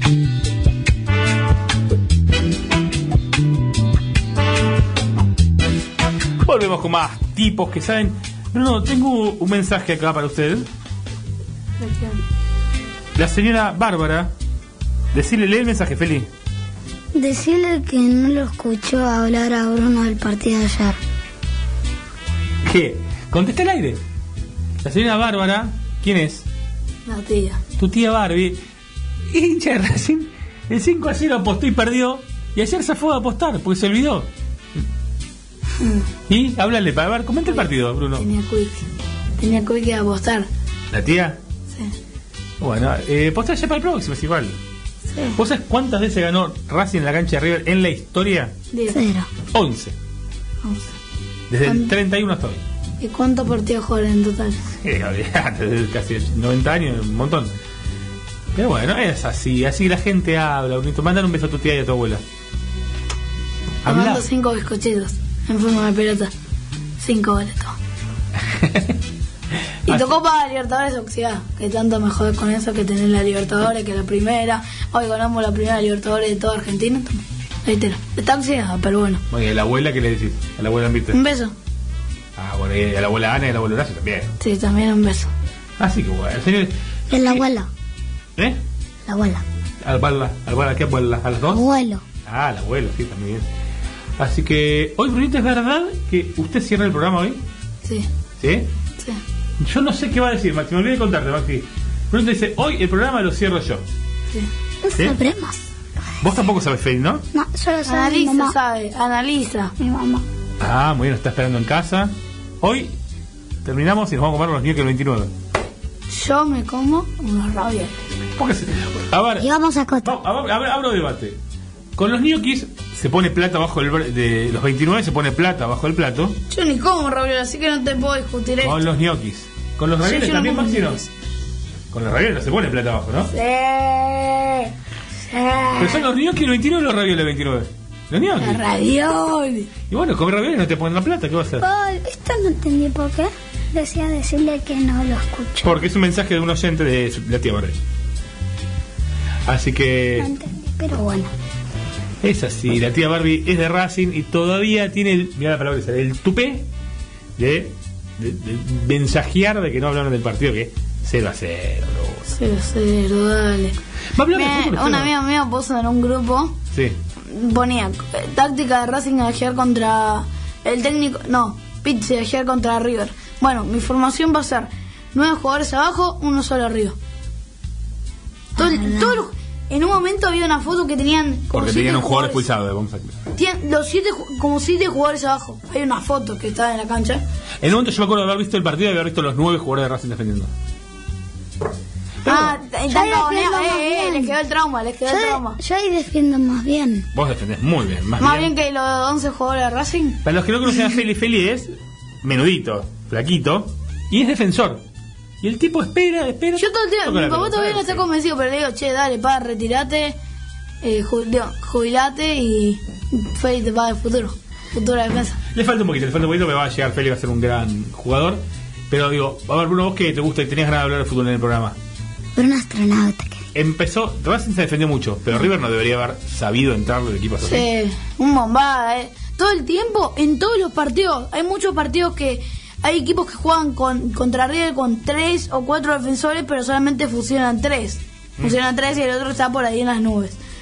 Y River ahí sí pega bombazos. Pero ayer no hizo una, una miércoles. Te lo juro. son- e- esta fue la única vez que dije, dale, se pega un bombazo. Usted dice jamás, no sé jamás a qué, pero Para mí que Ah. arruga. Pero, eh, Nunca tiramos vaso. Nunca tiramos ayer. Así que. Y ayer, la verdad, soy de River. Soy de River, pero para mí tuvo. que- Perdón, Maxi, pero ayer tuvo que haber ganado Boca contra Independiente. Cuando El penal que le taparon a Villa, el arquero está adelantado. 94. Que guía. ¿Sí? Sí, se adelanta antes de que lo tire. O sea, como que hace un paso y ahí se tira y ahí te. Ahí te lo dejo. Acá te Yo dice- yo cuando digo. quiera. Sí. Cuando quiera y donde quiera ap- apostamos. Bueno, no, después del partido de 5 a 0 me decía, mira, yo te voy a dar lo que vos quieras cuando Racing vuelva a ganar una Libertadores. Seguramente en poquito tiempo yo le digo, Y pedir una nave espacial porque ya va a haber para ese eh, sí, solamente una nave espacial del año 1715. Igual algo no cumplió porque no vino a traerte. No, lo tuvo que hacer mi papá. Ah. Con miedo lo hizo, con miedo además. Ay, ay, ay, ay, ay. Así que bueno, ¿cómo, cómo lo ve el torneo, Brunito? Bien. Algo me decía usted que de las eliminatorias antes. de las eliminatorias que me parece injusto que hayan cancelado, o sea, está bien por el COVID. Por el COVID está bien que cancelen el coso este de las clasificatorias del mundial. Pero dale, ¿y la de Europa? La de Europa también lo deben hacer. Sea, porque nos, Y algo que me dijiste vos, de- yo te decía, bueno, es más lógico que, que no se juegue acá a que sí se juegue en Europa, pero vos que me dijiste, ¿y la Copa América? Es y la Copa. América también. O sea, si cancelan la, o sea, no quiero que la cancelen, pero bueno, si la tienen que cancelar lo tendrán que hacer. Aparte, es genial porque esta semana anunciaron, sin consultar con el gobierno argentino, nada, Copa América en Argentina con público. Ah, verdad que ganó. Unos genios. En base a, en julio. O sea, junio y julio. Dicen, no vamos a hacer, no vamos a hacer la clasificatoria por respeto al COVID. Y ahora hacen Copa América y además con público. O sea, me, me está jodiendo. Aparte, dicen un 30% de público se habla de la cancha de River, que puede ser 25.000 personas. Es un- nada, una cosa muy, muy rara. Brunito, arrancamos con otra entrevista, ¿le parece? Dale. Estamos comunicados con Ana Rosa Llobet, la presidenta de Missing Children Argentina. Ana, buenas tardes, bienvenida a Tiempos que Saben. Buenas tardes, ¿cómo están? Un, un gusto hablar con ustedes. Igualmente nosotros. ¿Todo bien vos? Todo muy bien, todo muy bien. ¿Dónde estás ahora? ¿Dónde te encontramos? Yo estoy en Bahía Blanca porque este, la presidencia de, de Missing Children pasó desde Buenos Aires, en noviembre del año pasado pasó a Bahía Blanca. Así que bueno, somos un equipo de voluntarios de Bahía Blanca acá, que todos trabajamos muy muy en consonancia, así que este como todo se hace por Zoom no tene- o, por teléfono, no no tenemos problema de estar lejos. Estoy a 700 kilómetros de, de Buenos Aires. Muy bien, me parece perfecto. Mira, recién hicimos una entrevista con un charlón con Graciela Alfano, estaba ahí en Reta, Claromecó, por esa zona, relativamente Ajá. cerca, en zona. Vení, Relativamente seguimos por ahí. cerca, sí. Muy bien. Arranca, Brunito, entonces. ¿A qué? No, perdón. ¿A qué se dedica Missing Children y por qué la crearon? Ah, qué buena pregunta. Mira, bueno, Missing Children, eh, ¿sabes? Se dedica a buscar chicos perdidos.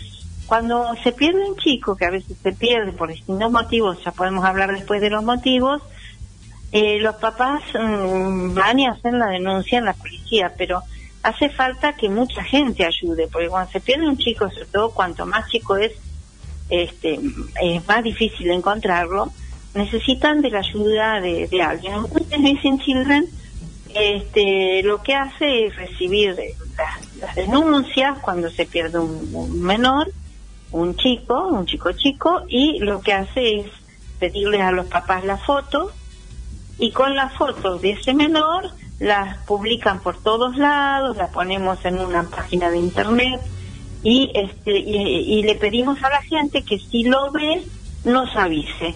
Si la gente nos avisa algo, nosotros le contamos a la policía, que es la encargada de buscar al niño, la información que vamos recibiendo. Y de esa forma los chicos son encontrados con mucha más facilidad.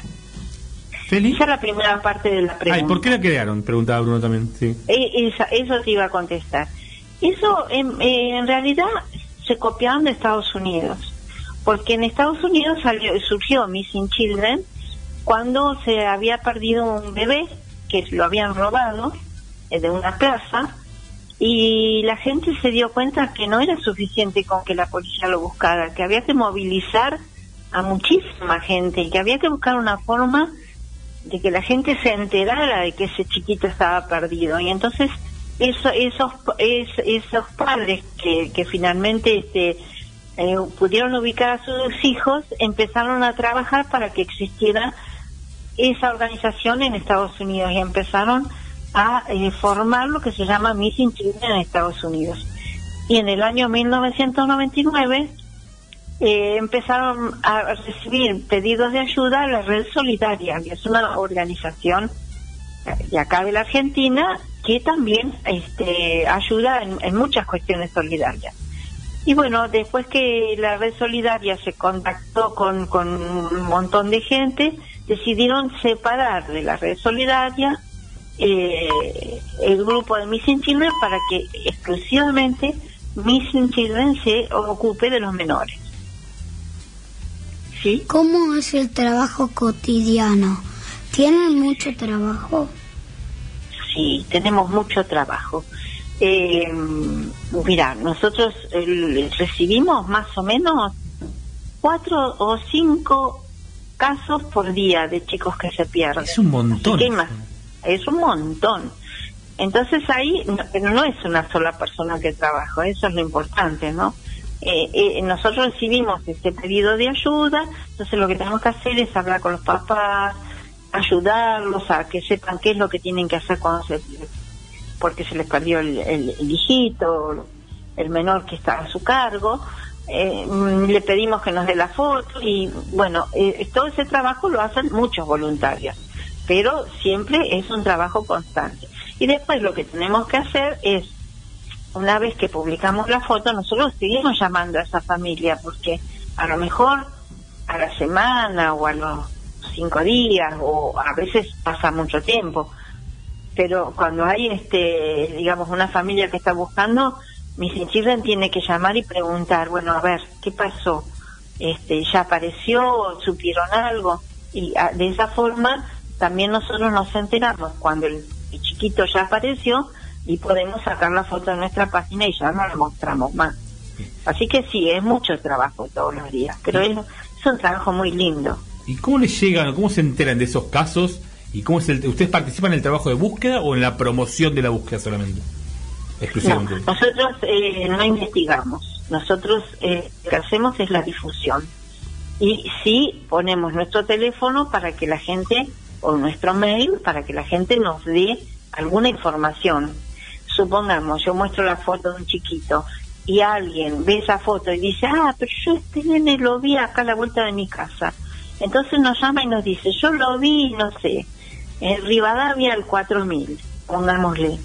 Entonces nosotros le mandamos esa información a los policías que son los que buscan de, de verdad, van, Articulan, digamos, con, digamos. La, con la fuerza Claro. de seguridad.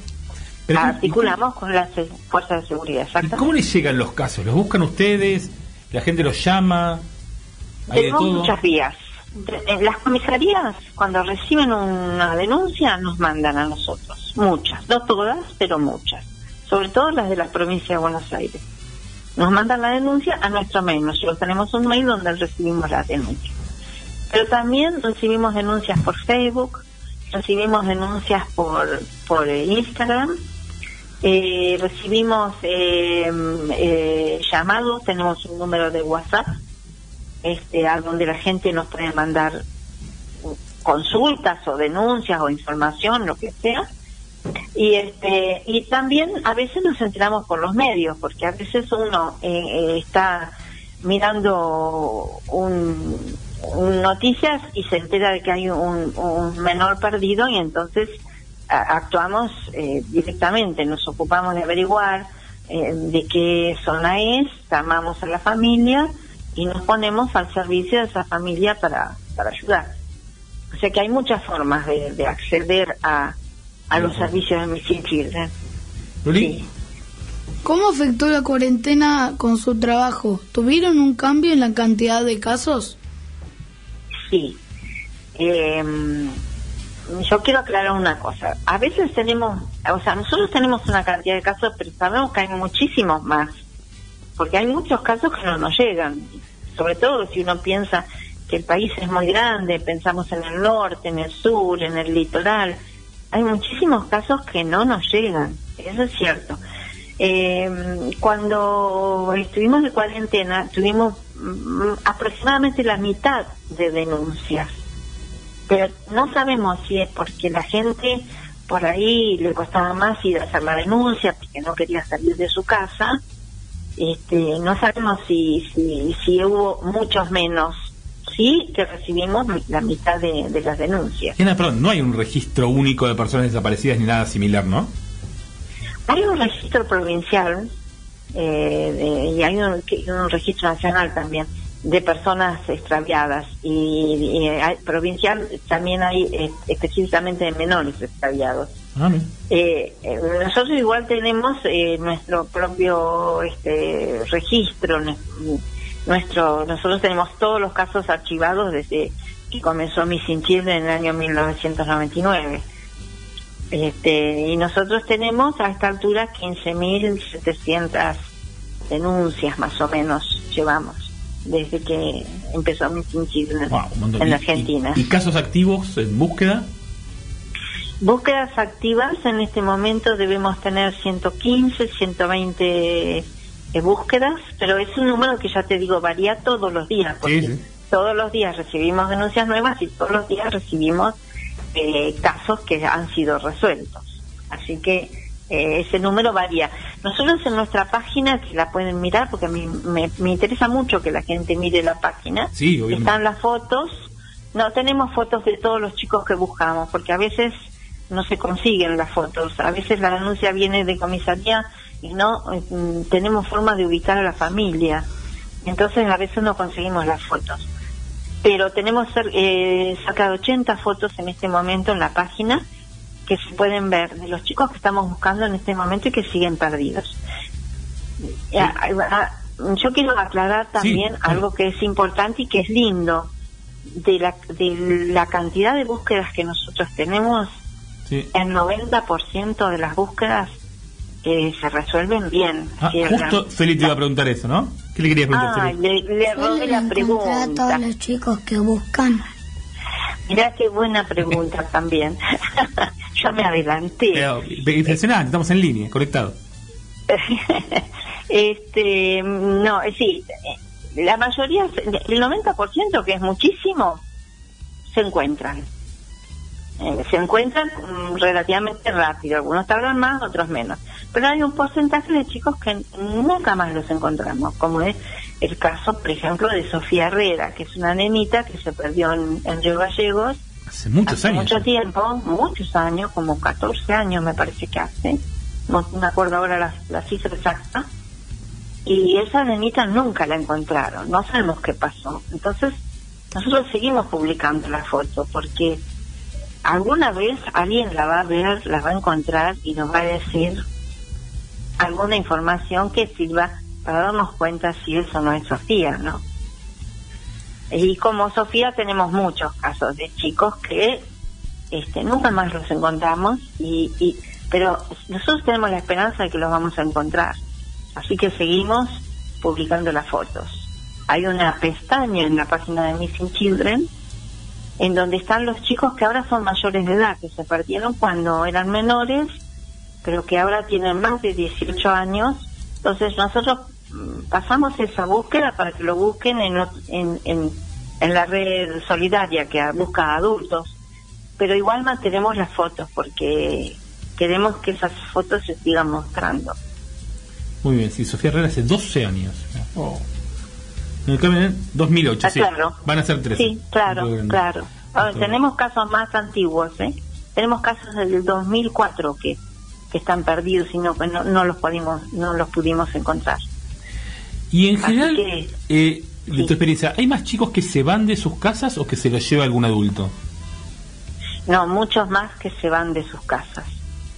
Eh, ¿Sabéis? La mayor cantidad de chicos que se van, que, que se pierden son adolescentes que se enojan, eh, que se enojan con su familia, que tienen ganas de mm, alejarse, que tienen esa esa rebeldía que es propia de, cierta edad, que a cierta edad los chicos se ponen un poco rebeldes, eh, entonces se van y generalmente vuelven relativamente pronto. Esa es la, la mayor cantidad de casos son esos, adolescentes que se van por su propia cuenta. ¿Y es verdad Y que, después que ha bajado sí. un poco la edad promedio?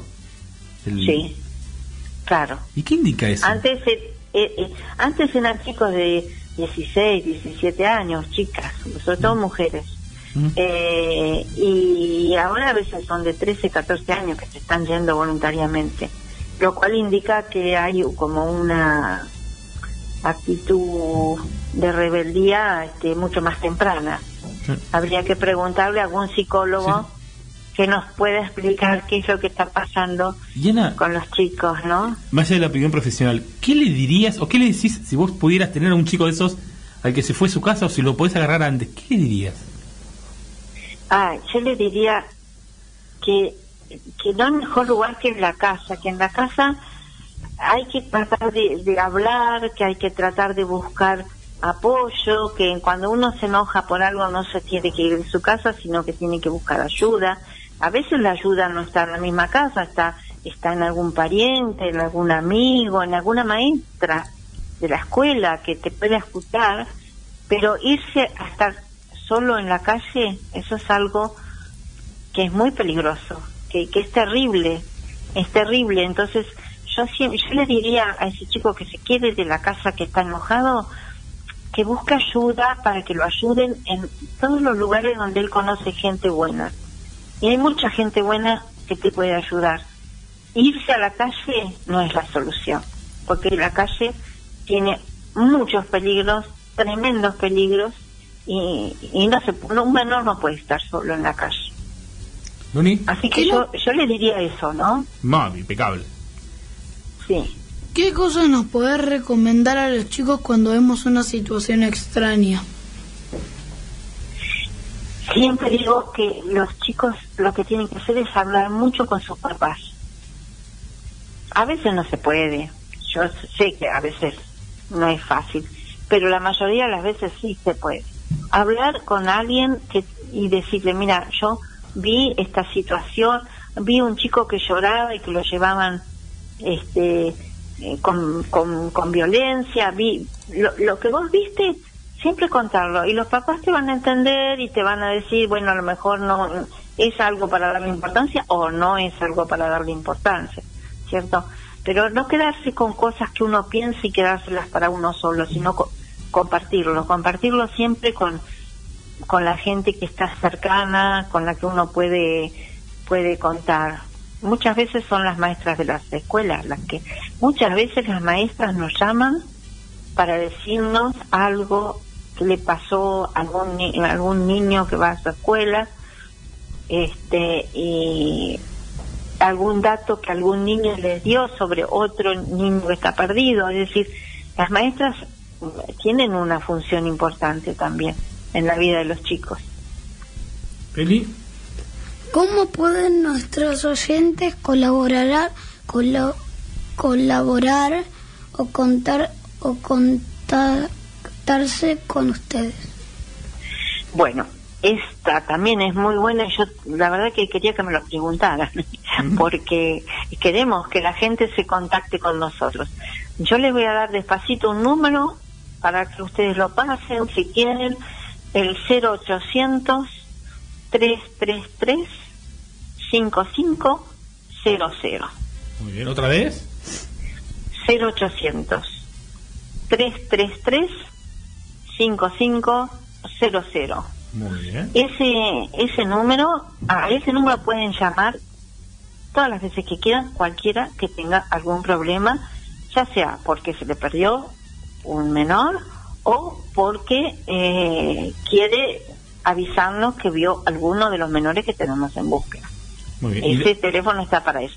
Y también les voy a dar otro teléfono Vale. a donde nos pueden mandar WhatsApp, porque los WhatsApp a veces la gente le resulta más fácil mandar un WhatsApp. Sí. Entonces, 11 51 47 31 01. Muy bien. Y la página web, recordemos que es www.missing con doble S y G al final children.org.ar. Exactamente. Y también viendo- tenemos Sí. un mail que si alguien quiere consultar algo por mail también lo puede hacer. Vale. Info arroba missingchildren.com.ar Muy bien. Y está viendo en la página web que se puede imprimir el póster, la gente puede colaborar con la búsqueda, poner banners. Fantástico. ¿Perdón? Eh, yo siempre digo eh, que es fantástico Sí. eso, que la gente puede imprimir algunas de las fotos que tenemos. Yo muchas veces cuando se pierde, yo acá en Bahía Blanca, cuando se pierde algún chico por acá, yo imprimo la foto y me la pego en el vidrio del auto. Y voy por toda la ciudad con la foto pegada. Alguien, en una ciudad chica sobre todo, alguien va a reconocer en esa foto a alguien que pudo haber visto en algún lugar u otro y me puede avisar. Es muy útil eso que vos dijiste, no me acuerdo tu nombre. Alejandro.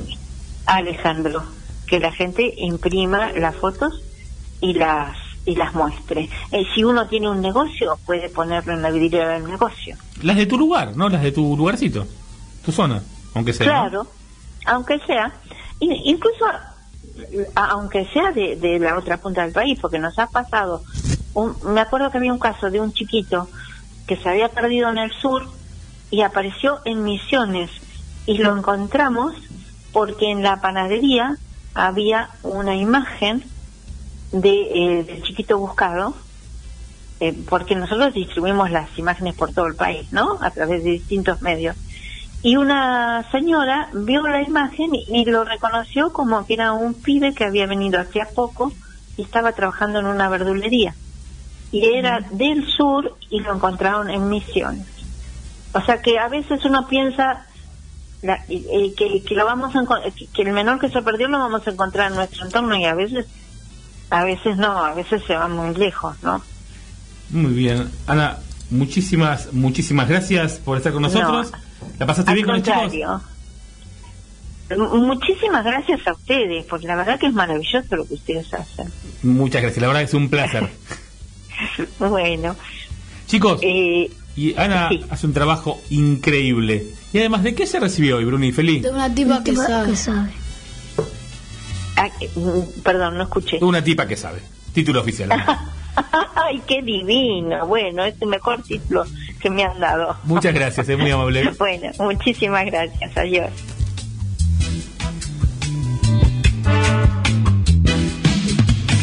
Gráfica Croquis, papelería comercial y empresarial. Impresiones offset y digital, bajadas láser, fotocopias, duplicaciones, vinilos de corte, sublimado de remeras y mucho más. Encontranos en Juan B. Justo 46, Becar, a metros de Avenida Centenario.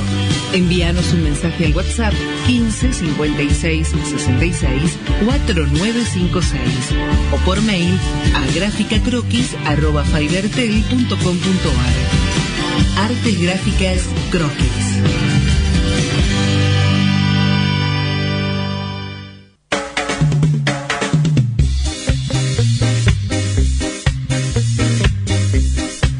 Arrancamos una nueva entrevista con Esteban Prol. Bienvenido, tipos que saben. ¿Cómo estás? Hola, ¿cómo va? ¿Todo bien, vos? Bien, ¿se me escucha bien? Sí, impecable. Muy bien. Ah, vea, perfecto. Bueno, entonces todo en orden. A veces, viste, no se escucha bien, por eso pregunto primero. Impecable. Arranca, Brunito. ¿Cómo te portabas en el colegio y qué querías hacer cuando fueras grande? ¿Cómo me portaba en el colegio? Me portaba súper bien. La verdad que era muy buen compañero, me eligieron mejor compañero también. Pero también hacía lío, el lío que nos divertíamos todos y que la pasábamos bien y que no tenía consecuencias. Eh, cuando era divertido, digamos, y no era contra alguien, sino que hacíamos este algo entre todos para divertirnos. Eh, y por lo general era bastante payaso y hacía reír a todos mis compañeros. ¿Y qué querías ser de grande? Eh, actor. ¿Siempre claro? Eh, en un momento dije oceanógrafo. Así que de loco. Así fue, perdón. Feli. ¿Es verdad que sos maestro como sería Esteban dando clases? No. Sería, ¿Cómo sería Esteban dando clases? Sí. Hasta entendí, entendí. ¿Cómo sería yo? Mira, primero me gusta mucho que sea divertido lo que tengo que compartir. Eh, y presentarlo como algo, cualquier cosa que sea para aprender, para presentarlo de alguna manera que eh, divierta y que se entienda que es importante y, que se aprende de a poco y se aprende jugando. Siempre creo eso. Y contanos cómo fueron tus inicios en programas como El Agujerito Sin Fin en Cablín. ¿Cómo, cómo viviste esa época? Montaña Rusa. No es lo mismo Montaña Rusa que Cablín y El Objeto Sin Fin, porque eran programas de conducción y de contenido y el otro era una ficción, así que eh, muy distinto. Eh, el otro Montaña Rusa era un programa donde se cumplía un horario, había un libreto, era más estructurado y el otro era más lúdico, de mucho más juego y mucho más libre. ¿Y qué te gustaba más? No, o, o son Eh, punto? n- no, no, me, me divertía mucho Cablín, el objeto sin fin, obviamente. Eh, Montaña Rusa me divertía la gente que lo hacía. No sé si tanto el programa. El programa por momentos era bastante, eh, bastante ajeno a mí, entendía que a la gente le encantaba, eh, pero me divirtió descubrirme en otro mundo, en un, dentro de un canal, con un elenco que sigo viendo hasta el día de hoy. Eh, con un equipo de trabajo maravilloso. Eso fue lo que me sostuvo también un poco haciendo montaña rusa. ¿Qué personajes de los que hiciste son los que más querés y cuáles los que más te recuerdan en la calle o en las redes?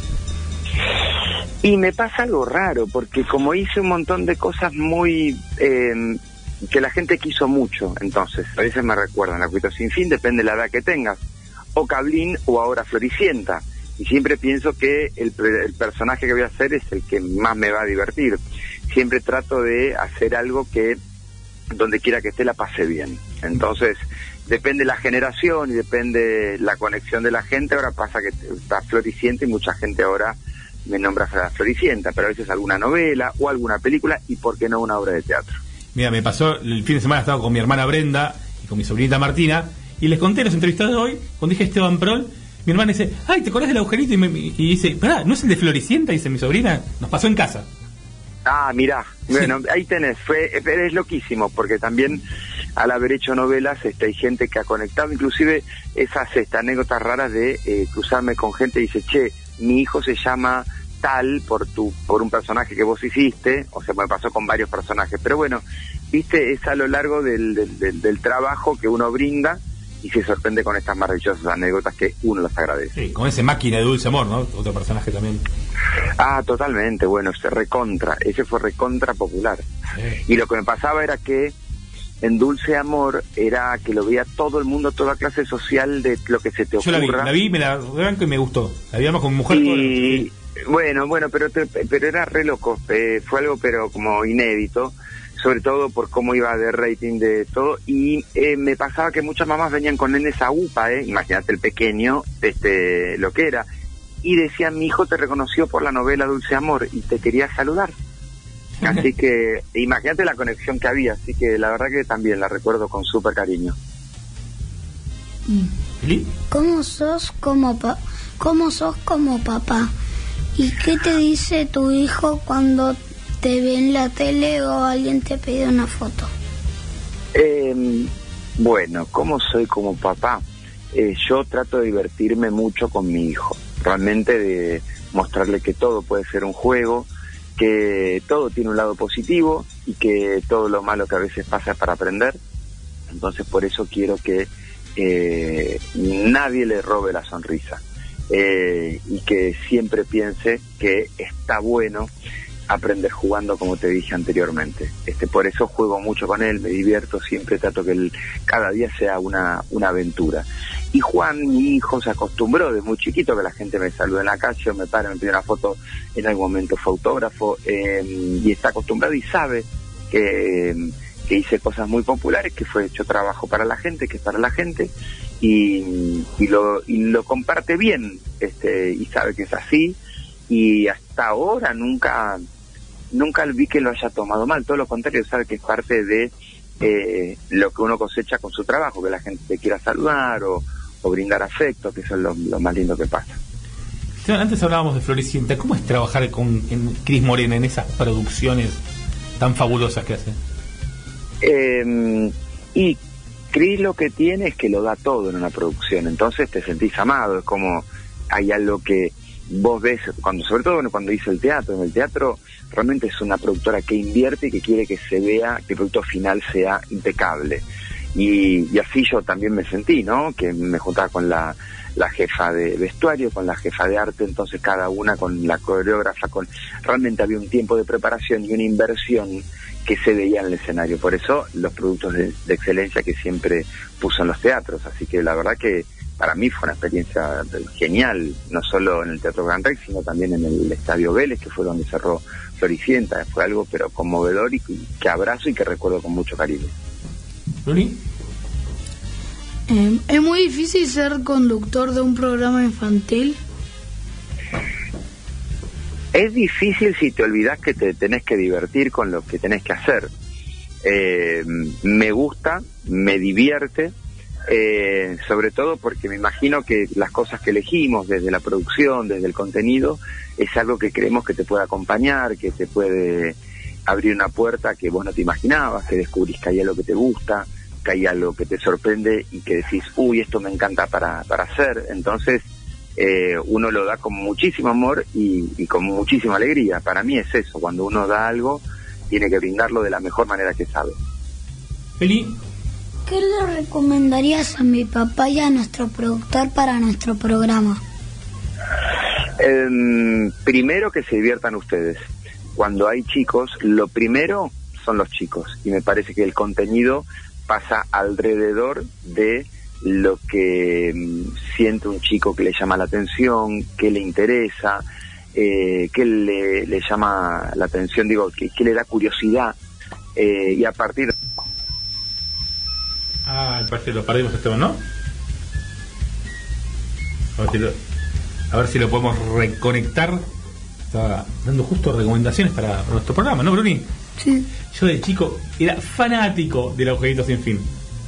En ese momento había- con- con Ju- lo conocía Julián Weich, que entrevistamos el año pasado, Nancy Duplá, Esteban Morgado, Pablo Markowski. Hacían cosas increíbles. Cablín fue el primer canal para chicos que hubo acá en Argentina antes de Cartoon. ¿Qué pasa, Feli? ¿Qué quiere decir? ¿Me Habla, no, a mí no me habla casi, no, no habla la- No, no es para gente. no es para la gente, entonces no lo diga ahora. Se nos cortó, estamos terminando la nota con Esteban Prol, un crack. No, no, no lo tenemos todavía, se cortó justito. Tuvimos, hoy tuvimos una buena de comunicaciones que resolvimos maravillosamente bien. Así que, bueno, y bueno, Esteban Prol, un tipo que sabe, ya lo saben todos. Eh, 19 y 56. Ah, tenía un mensaje por acá, le mandó un mensaje de su abuela Mirta. Dice muchas gracias por los saludos. ¿Qué? Dígale algo. No, que le mando un beso. ¿Y usted feliz? Eh, que mando decir saludos. Por lo menos agregué saludos, Bruno siempre qué flaco digo que tengo, por favor. Y después de No, pero mira, le vamos a preguntar a la gente que nos diga. Vamos a ir a comprar unos ñoquis aquí al supermercado acá al lado. Bruno quiere comer ravioles. Hoy es 29. No. Abajo de los ra- abajo de los ra- coma ravioles si quiere ahí en casa. ¿Va plata o no va plata? A ver, Maxi Nardi, por señal. Ah, a ¿No? Lucas, ¿va plata no, abajo de los eh. ravioles? No. ¿Feliz? Ah, uh, me tiene que ayudar. Comida para comprar para feliz, Bruno. Me tiene que ayudar, Leo. los oyentes.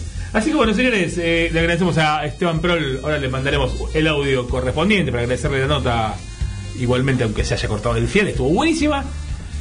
Feli, ¿a quién quiere saludar, mandarle un beso, un abrazo, una paloma mensajera? Todos los que- a todos los que nos escuchan, a mami, a Mica, ¿Y algún a amigo, mi eh? familia. ¿Algún amigo elegí hoy?